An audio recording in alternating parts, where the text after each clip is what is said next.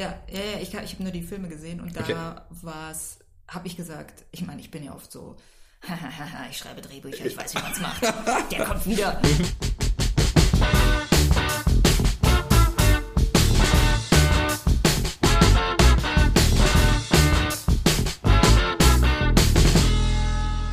Katrin, moin moin. Bist Moin. du bereit für den etwas unkonventionelleren Einstieg in diesen Podcast? Ja, na klar. Okay, pass auf. Ich habe nämlich ein neues Hobby. Seit Lockdown Nummer zwei äh, höre ich regelmäßig Radio. Ich sitze dann einfach in meiner relativ ungemütlichen Küche auf so einem Barhocker und schalte das Radio ein, höre mich da so ein bisschen durch. Und äh, das ist irgendwie immer wie so ein Ü-Ei. Du weißt überhaupt nicht, was du bekommst. Ne? Einen Podcast kannst du dir aussuchen. Das ist der, der große Pluspunkt, sage ich mal. Und heute im Radio, ach, manchmal ist es, ist es wirklich ein Ding, aber heute im Radio, die Moderatorin hat sehr, sehr verzweifelt versucht, Leute in die Sendung zu holen, die ihr irgendwas erzählen über Nachnamen. Und ich dachte mir so, was ist das für eine Prämisse? Und so, ich, ich rufe mittlerweile, ich rufe an im Radio manchmal und äh, versuche da so meinen Selbst dazu zu geben. Es ist so witzig. Ist, also wirklich, das macht sehr viel Spaß. Aber ich dachte mir, mit meinem Nachnamen Weber, da kannst du nichts reißen, da hast du nicht viel zu erzählen. Aber ich dachte mir dann im, im gleichen Augenblick, so was ist ein sehr unkonventioneller Nachname? Bongard kam mir sofort in den Sinn. Hast du eine Ahnung, woher der Nachname Bongard kommt? Ähm, also den Namen gibt es sehr viel in der Eifel. Das ist ja nah in Frankreich. Ja. Und sehr viel in Amerika auch. Und mir hat man immer erzählt als Kind, das kommt von bon, also schön. Und deswegen heißt es auch nicht Bongard. Wenn dann mal sagte Frau Bongard, denke ich, wo ist das H in diesem Wort? Nein, es ist bon. Äh, also bon, schön und gar, Garten, äh, also heißt ja eigentlich Jardin auf Französisch, Ja. aber irgendwie so ein Mix, ähm, schöner Garten, Obstgarten. Und daher käme das. Also das ist mir erzählt worden. Okay. Mhm. Schöner Garten. Überleitung zu unserem Thema, denn man sagt ja auch, manche Leute haben Leichen in ihrem Garten oder in ihrem Keller. Oh weia. Katrin, wir unterhalten uns heute nämlich über das Sterben von Charakteren oder den Tod von Charakteren in Büchern, Filmen etc. Ich habe in der Folge, die wir gemacht haben zur Serie, habe ich mal erzählt, dass ich es immer sehr, sehr cool finde, wenn einfach Charaktere auch sterben. Wenn man sagt so, okay, ich gehe diesen Weg oder du guckst einen Film und die Hauptfigur stirbt einfach oder ähm, äh, so Game of Thrones, größtes Beispiel, du Ja, hast ja. keine Ahnung, was passiert. Out of the blue kommt ein Pfeil und einer der Hauptcharaktere scheidet dahin, zieht von dann César. Das ist doch gerade als Autorin muss man da rabiate Entscheidungen treffen, wenn man sich dazu entscheidet, einen Charakter zu töten, oder? Also ich habe da eine sehr, ähm, sagen wir mal so theoretisch, hatte ich eine Meinung, wie du. So, ja, ist doch cool und dann nicht immer, ähm, nicht immer so zimperlich, man will auch ein bisschen Action. Und konkret sieht das aber anders aus im Schreiben für mich. Und ich erinnere mich, dass ich, also bei meinem allerersten Buch, einen Charakter hatte. Und das ist dann immer so, die Hauptcharaktere plottet man so ein bisschen, da denkt man sich, ja, der könnte so und so sein. Ich mache dann gerne so einen Charakter, baue ich mir so, dass ich sage, ganz fremd, so irgendwie, der wen, möglichst wenig mit mir zu tun hat. Deswegen komme ich auch mit männlichen Hauptcharakteren super klar. Okay. Das ist eigentlich ein tolles Mittel, um zu sagen, man fängt nicht an, ständig so sich selbst da reinzumischen, sondern kriegt so ein bisschen Distanz. Ähm, und wenn ich den dann so habe, dann poppen die Nebencharaktere eigentlich auf. Also ich habe so eine Art, ähm, filmische Art zu schreiben. Ich sehe vor mir so einen Film, als würde ich mir so, ein, so, eine, so wie eine Visualisierung na, von der Szene mh, wenn ich dann beispielsweise sage, oh, ich stelle mir mal vor, so ein Buch geht los, dass jemand in ein leerstehendes Haus geht, dann betrete ich das im, im Geiste und dann könnte es passieren, dass irgendwo eine Stimme ist und sagt, hallo? Und dann weiß ich, ist es ein Obdachloser zum Beispiel. Ja. Irgendwie weiß ich das in dem Moment oder es wird mir so gesagt oder es fällt mir ein. Ähm, und dann weiß ich nicht, ähm, tatsächlich auch selber dann nicht Mann oder Frau und dann geht man ein bisschen näher ran und sagt, oh, äh, und Mädchen entscheide ich dann spontan. Hat Ja. eine Wollmütze auf. Und dann sehe ich es vor mir und beschreibe es dann auch so. Ich weiß, dass viele Autoren so arbeiten. Das ist dann, wenn das, wenn man so schreibt, ist es sehr unmittelbar, weil man selber eigentlich auch nicht weiß, was passiert. Das nennt man dann Pantsen, also eigentlich so ähm, improvisieren beim Schreiben. Und oft taucht dann auch ein Charakter auf und der ist beispielsweise hat was, ist krank, verletzt. Ja. Und ich schreibe ja keine Fantasy, aber ich hatte einen Charakter, der hatte, das wusste ich, der hat Leukämie. Mhm. Das war auch ein dramatischer, ähm, weil es sehr viel in dem, meinem ersten Buch um die Frage geht, wie man intensiv lebt. Und bei ihm ist es halt so wie, naja, es ist eh vorbei, also kann ich jetzt nochmal das meiste rausholen aus dem Leben? Oder so eine Frage gab es da. Und dann war mir eigentlich ziemlich klar, dass der dann wahrscheinlich stirbt. Ja. Und wenn man so will, ich habe ihn nicht tot gekriegt. Oh. Es, ist, es ging einfach nicht. Okay. Es, war, es gab keinen Moment, wo ich hätte sagen können, so und jetzt. Ich, ich fand, es hat den, ähm, es hat die ganze Handlung, hätte es rübergeschoben auf den Charakter. Ne? Es gibt ja so Ciclet, also sehr beliebt äh, ein Genre im Jugendbuchbereich, wo, wo man immer, man nimmt immer so ein Problem und Mhm. oft ist es eben ein Krankheitsproblem Ah. und alles dreht sich eigentlich darum. So, Mhm. also da ist nicht ähm, Nebencharakter hat keine Krankheit, sondern die Krankheit ist das Thema Ja. eigentlich. Also Leukämie wäre dann das Thema. Und plötzlich hatte ich den Eindruck, ich kann nicht einfach einen Charakter so nebenbei, so, so quasi beim Vorbeigehen sterben Mhm. lassen. Ein Nebencharakter. Es passte irgendwie nicht und dachte ich mir, naja, vielleicht zum Ende hin, zum Ende. Ich habe immer darauf gewartet, auf die Situation, wann ich kann ich ihn umbringen quasi. Ja? Wann, wann kann ich ihn töten? Wann ist der Moment? und dann ähm, schob sich eine andere Idee rein, nämlich was wäre, wenn der Hauptcharakter sich dafür einsetzt, dass der Nebencharakter gerettet wird. Bei Leu- Leukämie war es eine, eine Knochenmarkspende. Ähm, hatte ich auch persönlich von gehört, wie das geht und so. Ähm, und dann war es klar, ich, ich bleibe bei meinem Hauptcharakter. Der Hauptcharakter trifft die Entscheidungen, der rettet den Nebencharakter statt. Ich lasse den Nebencharakter sterben und alle so wahrscheinlich, Ja. oh mein Gott, ja. Ja. Die ganze Aufmerksamkeit wird auf den Nebencharakter geschoben. Mhm. Und da dachte ich mir zum ersten Mal, oh, wow, ähm, man kann Leute nicht einfach so töten. Mhm. Das ist sowohl von der Story her nicht, als auch, das ist ein Big Deal, ja. Also ich meine, klar, wenn ich jetzt ähm, eine Kriegsszene sch schildere, dann ist ganz klar, dass da Leute sterben. Ja. Aber du hast ja nun Charaktere, die sind Hauptcharaktere und haben Namen. Und ich weiß, dass, wenn du jetzt Game of Thrones sagst, also die Köpfung von, war das Ed Stark oder Ja, was? Das, das ja. war ja wie, wait a minute, das Ich- verstößt gegen alle Regeln. Ja, ich dachte mir auch, Leute. Und äh, das fand ich natürlich auch großartig und das, äh, die Welt ist damit auch etabliert, eine Welt, in der alles, jederzeit kannst du sterben Ja. in dieser Welt. Und das Ja. kommt ja ein paar Mal, wird, da, wird darauf bestanden, dass diese Welt ist unsicher, hier ist niemand sicher. Mhm. Und das setzt einen Ton und das ist natürlich auch cool gewesen. Ja. Aber dann kommt es halt drauf an, ne? Also wenn du, keine Ahnung, äh, ich schreibe ja sehr viel gegen äh, Geschichten, die einfach in der Realität spielen, auch in der Gegenwart. Da fallen die Leute nicht plötzlich alle tot um, außer du bewegst dich irgendwie an eine Stelle, wo es so ist, ins Krankenhaus oder in eine Sterbeklinik. Ja. Ähm, und dann ist es dann wieder das Thema. Ne? So. Das ist ja ganz besonders interessant, wenn du sagst, so sowieso, du sprichst mit deinen Charakteren oder deine Charaktere sprechen zu dir und erzählen dir äh, mehr oder weniger auch ihre Story, dass, dass es da dann einen gibt, der ja offensichtlich geplant war auch als ähm, jemand, der irgendwann stirbt, weil er offensichtlich diese äh, schlimme Krankheit hat. Das ist schon cool, dass die Charaktere dann, wenn sie, wie du sagst, nicht tot zu kriegen sind, auch einfach nicht sterben. Also ich habe mich dann gefragt, bist du jetzt einfach zimperlich oder bist du jetzt irgendwie empfindlich? Du musst ein bisschen, das heißt ja oft so, die, du musst das größte Drama erschaffen für deine Hauptfigur. Und wenn natürlich ein Freund stirbt, ist das auch für, die Haupt, für den Hauptcharakter ein, ein Einschnitt und wichtig.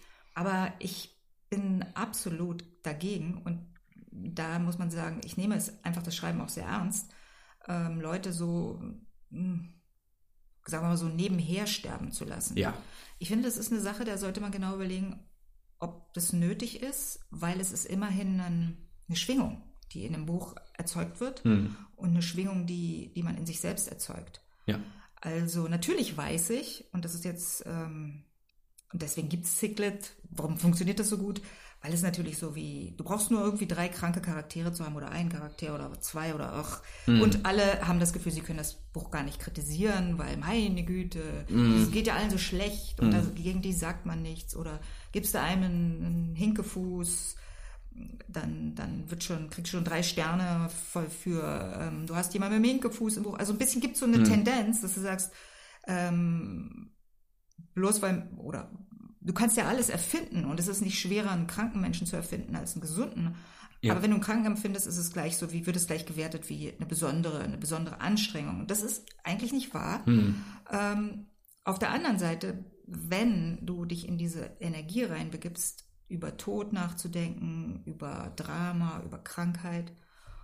Und ich bin jemand, der glaubt, dass man Krankheiten nicht das sind keine Schicksalsschläge. Man bekommt Krankheiten nicht einfach so. Mhm. Ähm, das ist ein Mix aus einer genetischen Voranlage. Es ist eine, Schwächung, die man vielleicht ähm, hat physisch. Es ist ein, es ist aber auch ganz stark ähm, ein psychosomatisch oder psychisches Problem, was sich vielleicht manifestiert im Körper, also ausgelöst durch eine Schieflage im Denken oder eine Schieflage im Leben.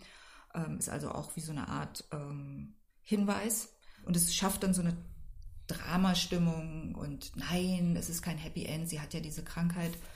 Und das mag ich eigentlich nicht, weil ich denke, wenn man sich ernsthaft mit Krankheiten beschäftigt, und dazu gehört der Tod ja auch, der Tod ist das Letzte, Ja, das ist sozusagen die tödliche Krankheit in, in dem Sinne, oder das, wenn man an einer Krankheit stirbt, ist der Tod, hat mit der Krankheit zu tun, dann kann die nicht, man kann die nicht irgendwie wie, wie in so einem Obstgarten und von jedem, ach, mein Name, ja, weißt du, siehst du, Ja. guck mal, ich, ich bleibe beim Thema.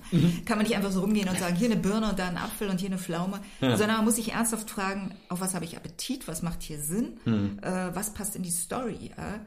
Und da sage ich halt, ähm, man nimmt, meiner Meinung nach, äh, halte ich es für in Anführungsstrichen unanständig, ähm, Menschen nur sterben zu lassen, um andere Leute zu beeindrucken oder zu rühren oder zu emotional zu bewegen.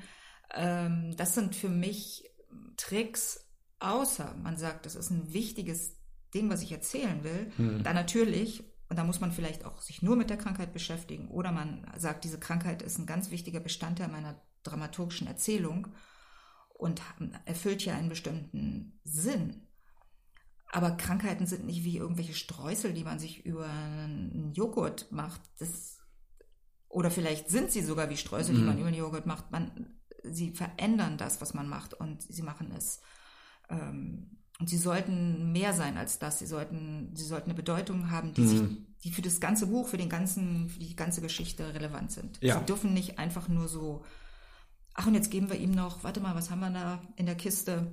Ne, weißt du, so, jetzt sagen wir mal einfach, er ist blind. Oh, Ja. Nee, das geht nicht. Ja. Für, für mein Gefühl. Also ich, ich habe immer das Gefühl, da be begebe ich mich, da fange ich an, äh, faule Tricks ähm, zu machen. Ja.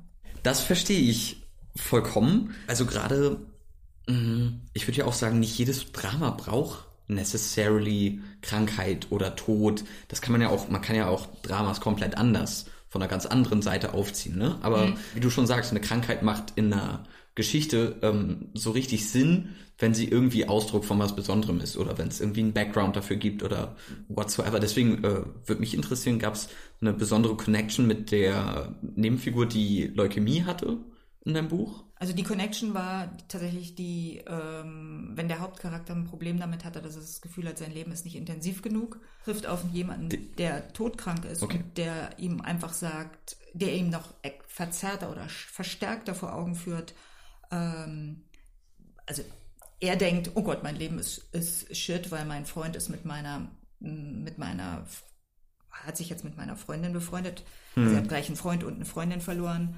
Ähm, und dann sind meine Eltern in eine andere Stadt gezogen und dann werde ich auch noch gemobbt an der Schule. Schlimmer kann es nicht sein.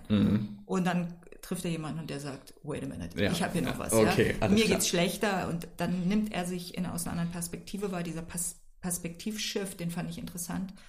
Auch wie die beiden miteinander dann kommunizieren, weil er nämlich plötzlich von jemandem, der glaubt, ihm geht es ganz schlecht, zu jemandem wird, der sagt, der jemand anders ständig ermuntert, bis zu dem Punkt, wo er das Gefühl hat, der Typ könnte sogar äh, beliebter werden als er selbst. Und diese, diese Ambivalenz fand ich schön Ja. ähm, zu sehen. Äh, auch natürlich, wie, wie gesellschaftlich auf Krankheit reagiert wird. Manchmal ist es Mitleid ähm, und Leute, die, die ja, sage ich mal, durchgängig Behinderung haben, die, die hassen es ja, dass man ständig so, so, so tut, als ob es eine Krankheit wäre, die, Ja. die vorbeigeht Ja. oder irgendwas, was, wo man jemand, wie sagt man, das ist mein Leben, ja. Es ist einfach, ich bin, wie ich bin und so will ich wahrgenommen werden. Und ich habe auch viel mit zu tun gehabt mit Behinderten und weiß, dass es eben das und es war mir auch immer ganz selbstverständlich, dass ich denke, naja, also jemand, der im Rollstuhl sitzt, der sitzt im Rollstuhl und das ist halt sein Leben. Ja. Da zu sagen, Mensch, wie ist es denn so, wenn du an der Treppe stehst, nicht runterkommst, ist nicht, ist nicht Ja. angebracht, Ja. ja. Also dieser Perspektivshift fand ich interessant und ich hätte mir aber auch, ich, ich habe auch wirklich überlegt, naja, das ist jetzt zu doll und ich habe auch eine Kritik gehabt, oh mein Gott, und dann kommt noch jemand, der hat Leukämie. Das ist jetzt ein Ding zu viel. Mhm. Kann man so bewerten. Ähm, aber ich finde immer wichtig ist, ob es in den, in das Grund, die Grundstimmung, in den Grundthema reinspielt. Wie bei einem Song. Ähm, du kannst jetzt da noch ein paar Musikzitate und man, es wird ja unheimlich viel gedubbt und gemischt und mhm. jetzt im Moment in der Musik. Und ich habe letztens ähm, auch wieder so einen Bericht gehört, wie, wie, wie ein Song entstanden ist und dann kann man noch das reintun. Manchmal hat man das Gefühl, es ist zu viel, aber wenn es vom gleichen, von der gleichen Textur ist, vom gleichen Thema, dann gibt es eine, gibt's eine Rechtfertigung oder gibt es eigentlich auch für denjenigen, der es macht, das Gefühl, nee, nee, das, das macht ihn dichter, das ist besser. Ja, vielleicht nochmal ähm, anknüpfend an, was du vorhin gesagt hast. Ich habe mich nämlich eben gerade gefragt, wenn du in einer Geschichte oder in einem äh, Buch, das du schreibst, äh, eine Figur sterben lässt, ist es für dich dann überhaupt noch möglich, mit dieser Figur zu kommunizieren? Oder spricht die dann noch zu dir? Oder ist es dann vorbei mit dem Tod? Also, ich habe noch nie einen Menschen sterben lassen in meinen Büchern. Mhm. Und zwar aus zwei Gründen. Das eine, die Geschichten kommen auch so zu mir und es ist noch nie, nie kam mir die Geschichte, schreib doch mal jemand, der stirbt, über jemand, der stirbt mhm. oder, oder es war auch noch nie in der Geschichte, dass ich dachte, den lässt er jetzt sterben. Obwohl ich das Thema, ich finde das Thema Tod interessant, aber ich finde eben auch, es ist nicht so was, was man jetzt benutzen sollte, um damit möglichst viel Eindruck zu schinden. Ja. ja? Ich habe auch ein Verhältnis, und ich fand es sehr interessant, letztens, äh, Brené Brown ist eine interessante Speakerin, die sich beschäftigt mit, ähm, ähm, mit Aufrichtigkeit und ähm, mit Mut und zu sich zu stehen. Und das sind so ihre Themen. Und die hat letztens was angesprochen, was ich super interessant fand, nämlich sie meinte, ähm, was man, also natürlich wissen wir, man, man lästert nicht über andere, das ist eine Sache, auch mhm. im, im, Berufsfeld, man redet nicht über andere, das ist nicht gut, das ist, bringt ein schlechtes Klima. Aber sie meinte, es gibt noch eine zweite Sache, die auch, die, auf die sie hingewiesen hat, die ich auch interessant fand. Man eignet sich auch nicht andere Geschichten einfach an indem man zum Beispiel, also sagen wir mal, wir würden jetzt in der Firma arbeiten und ich würde kommen und sagen, du Mensch, die Suse, mm. und dann würde ich irgendwas erzählen. Ah, ja, okay. Dann würdest du zu sagen, es ist vielleicht nicht gelästert, weil ich gar nichts Negatives erzählen würde über sie, aber ich würde ihre Geschichte nehmen und würde sie benutzen, ja. um bei dir ein Vertrauen zu erzeugen mm. oder vielleicht auch, um mich interessanter zu machen, weil ich habe keine eigene Geschichte, ja. also erzähle ich irgendwie ja. die Geschichte von jemand anders. Mm. Ich meine, das kennt man auch in dörflichen Gemeinschaften, wo naja, jeder über jeden, die Geschichten werden einfach erzählt. Ja? Und wenn man keine Nachbarn hat, dann zählt man eben der Rudi Carell oder irgendwer, irgendein Promi, ja, und der Fußballer und der mhm. und, und äh, Meghan, Meghan und der Prinz Harry. Ja, aber dass man das eigentlich nicht machen sollte, weil ähm, man den Respekt vor der Geschichte, die, die nicht die eigene ist, ähm, man soll keine Geschichten benutzen. Mhm. Und manchmal denke ich mir, wenn die Geschichte nicht mh, mm, wenn die Geschichte mich nicht auffordert, sie zu nehmen und über sie zu schreiben, sollte ich sie nicht benutzen, nur weil es vielleicht gut funktioniert. Ja. Also wenn ja. ich jetzt sage, ich schreibe ein Jugendbuch und dann stirbt der Hauptcharakter, ist das gleich so, hu. Mhm. Ich weiß schon, es wird schon so in diese Ecke gerückt von wichtig und ja, ja. sie nimmt sich dieses wichtigen Themas an. Und äh, ich, ich habe einen Widerwillen dagegen, mhm. weil ich mir sage, ähm, so ein bisschen du, du startest bietet ja man sich auch an ja. Äh, bei, bei Kritikern und bei Leuten und es wird dann schon so, ähm, man sammelt schon die Schulterklopf, als, als hätte man eine Leistung verbracht und hat man eigentlich nicht. Ne? Mhm. Ähm, das ist die eine Sache, die, die zweite Sache, es muss für mich aus einer, meiner biografischen, aus, aus meinem Gefühl heraus muss ich sagen, ich habe jetzt das Gefühl, ich, ich, ich, es ist jetzt Zeit, ich muss über Tod reden oder ich mhm. muss über einen Tod reden oder ich muss darüber reden, Vielleicht, wenn, wenn zum Beispiel eine Autorin, da ist der Bruder jung gestorben. Natürlich beschäftigt die sich und ja, die macht Sterbebegleitung. Klar. Die ist tot, ein wichtiges Thema. Mhm. Über das muss sie reden und redet. Und das ist dann eine ganz selbstverständliche Sache. Mhm. Aber für mich, wirklich, der erste Tote, den ich gesehen habe, ist mein Vater. Und das war vor ein paar Jahren. So. Mhm. Vorher habe ich noch nie einen Toten gesehen. Ähm, klar war man mal auf einer ein, zwei Beerdigung von Oma, so ungefähr, und Opa, aber mehr ist nicht. Ich habe mhm. keine starke Beziehung zum Tod. Ja. ja. Also du kannst nur über Sachen schreiben, wenn du auch direkt damit relaten kannst. Also Oder wenn es an der Zeit ist darüber. Die müssen mir schon sehr einleuchten und ich äh, bin sehr vorsichtig damit, Dinge zu erzählen und da gehört der Tod dazu, mhm. die äh, so ein bisschen reißerisch sind. Ja. Ja? Also ich meine, wenn ich Thriller-Autor wäre, müsste ich über den Tod reden. Aber wir wissen, dass in einem Mhm. Thriller Tod irgendwie eine andere Sache ist. Ja, auf jeden Fall. Im Kommissar geht's mit einer Leiche los. Die Ja. Keiner weint jetzt um diesen Menschen und verbindet sich mit dem. Ja, ja? also stimmt. Mhm. als Schauspiel, ähm, Agentin, Schauspieler, Agentin bin ich natürlich auch immer so, gibt's ja irgendwie diesen Gag, ne? So, du, du sollst was spielen und äh, du bist jemand, der in den ersten paar Ah, Minuten mhm, stirbt. Und ähm, da rät man seinem Klienten dann vielleicht auch manchmal ab und sagt, weißt du was, du liegst da nur mit geweißtem Ja. Gesicht auf dem Boden, da bitte, das musst du jetzt nicht machen. Obwohl es sehr interessant sein kann, einen Ja. Charakter zu spielen, der auf dem auf der Hälfte der Strecke stirbt. Und, Ja, auf jeden Fall. Mhm. äh, ich weiß, äh, ich glaube, Lenny hat auch schon mal echt auf so einem, ähm, wie nennt- man das denn im Krankenhaus, wenn die da alle in ihren Containern liegen? Oh. Ah, in diesen kühlen. In diesen Kühl, Oh, also diese so blechernen Eisen. In so einem echten Ja. Ding gelegen.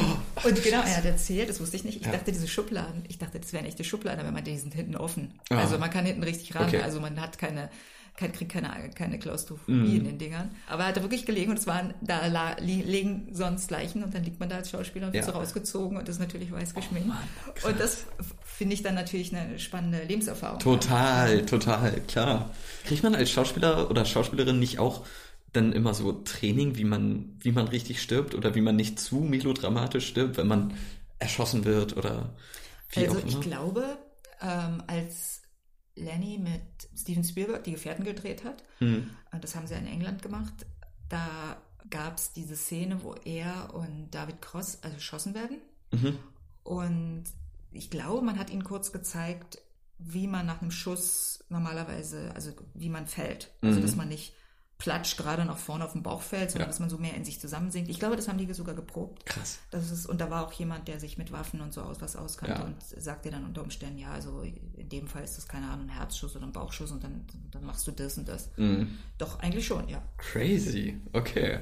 Kann man nicht noch so, meine letzte Szene, wie gesagt, hoch, und es zieht sich fünf Minuten Ja. hin, am Boden.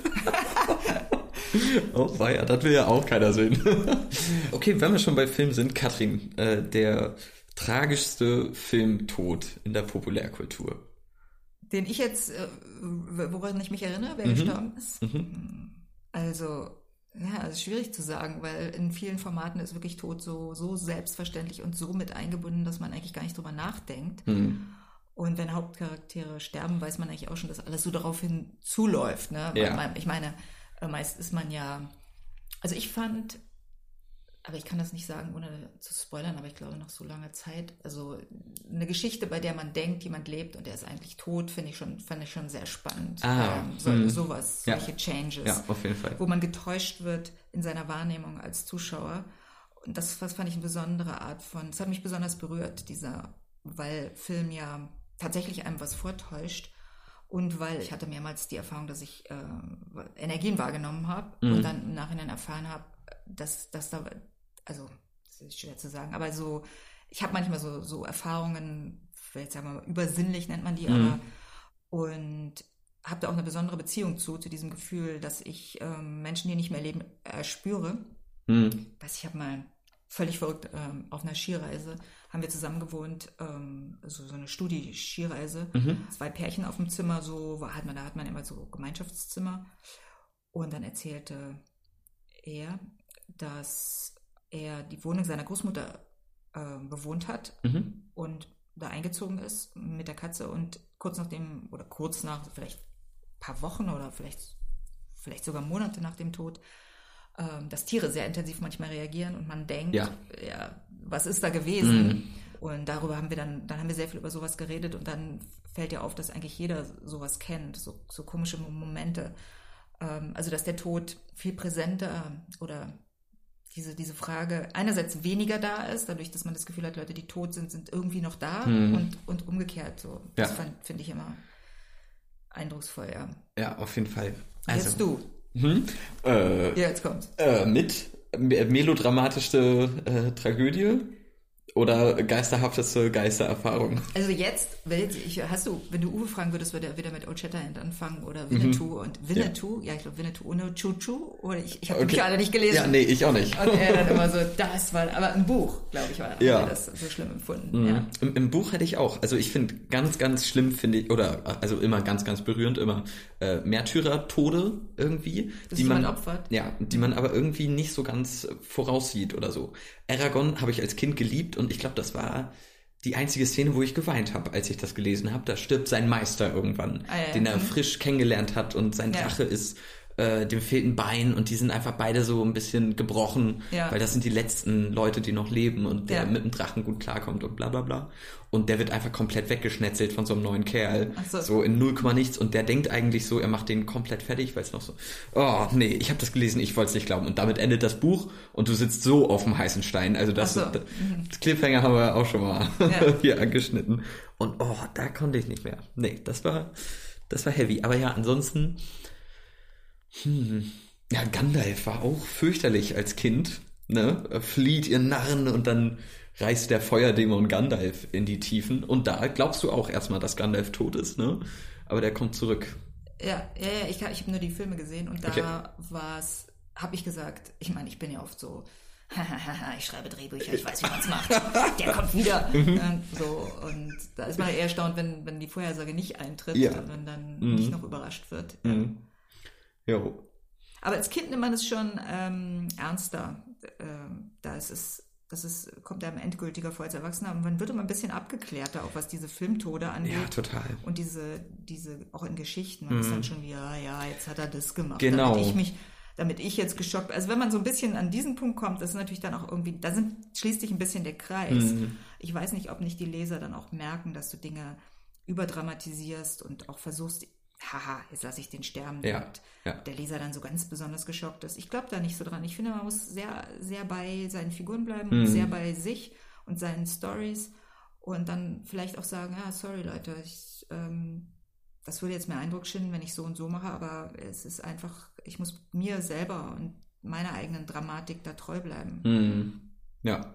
Also den Toten nicht als äh, Effekthascherei. Nee, auf keinen Fall. Ja. Nee, das sind wieder wie die, wie die Geschichten erzählen, die nicht die eigenen sind, um mhm. jemanden zu beeindrucken.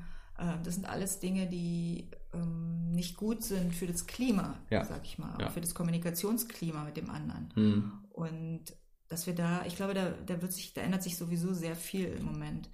Ähm, dass man mehr aufmerksamer wird für diese diese Dinge und, und feinfühliger und auch ähm, nicht immer denkt, man muss so mit den schweren Geschützen kommen, um jemanden zu berühren, sondern ja. merkt, dass es alles, ja, das, das läuft irgendwie anders. Mhm. Also da kann dann eben in einem Buch der Tod von jemandem einem weniger berühren als in einer anderen Geschichte die Tatsache, dass zwei Leute in der Szene einfach nicht miteinander kommunizieren oder ja. irgendwas. Ja, ich weiß auch nicht, aber ähm, du hast das angesprochen, ich habe mir gerade Gedanken gemacht. Ich habe mir als Kind viel mehr Gedanken über den Tod gemacht. Im Generellen, glaube ich. Mhm.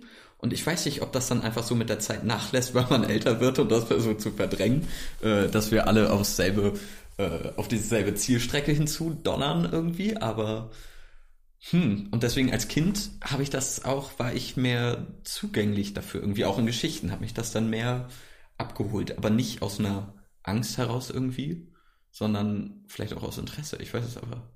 Also ich weiß, dass ähm, auf dem Schulweg ist ein Kind verunglückt. Ich habe es aber nicht gesehen, also war ich nicht dabei. Hm. Und dann werden ja manchmal so, so Blumen dahin gelegt und dann gibt, erzählt ja irgendjemand, da ist jemand ein Kind überfahren worden und diese Geschichte. Und dass mich das Kind so irgendwie geschockt hat, weil man dann doch denkt, Kinder, die sterben, sterben nicht in deiner Umgebung ja. oder so. Ja. Das, das, ist, das, ist, natürlich völlig mhm. naiv. Mhm. Und dass ich dann zum ersten Mal dachte, oh, es ist irgendwie so nah gerückt, ja, mhm. dadurch.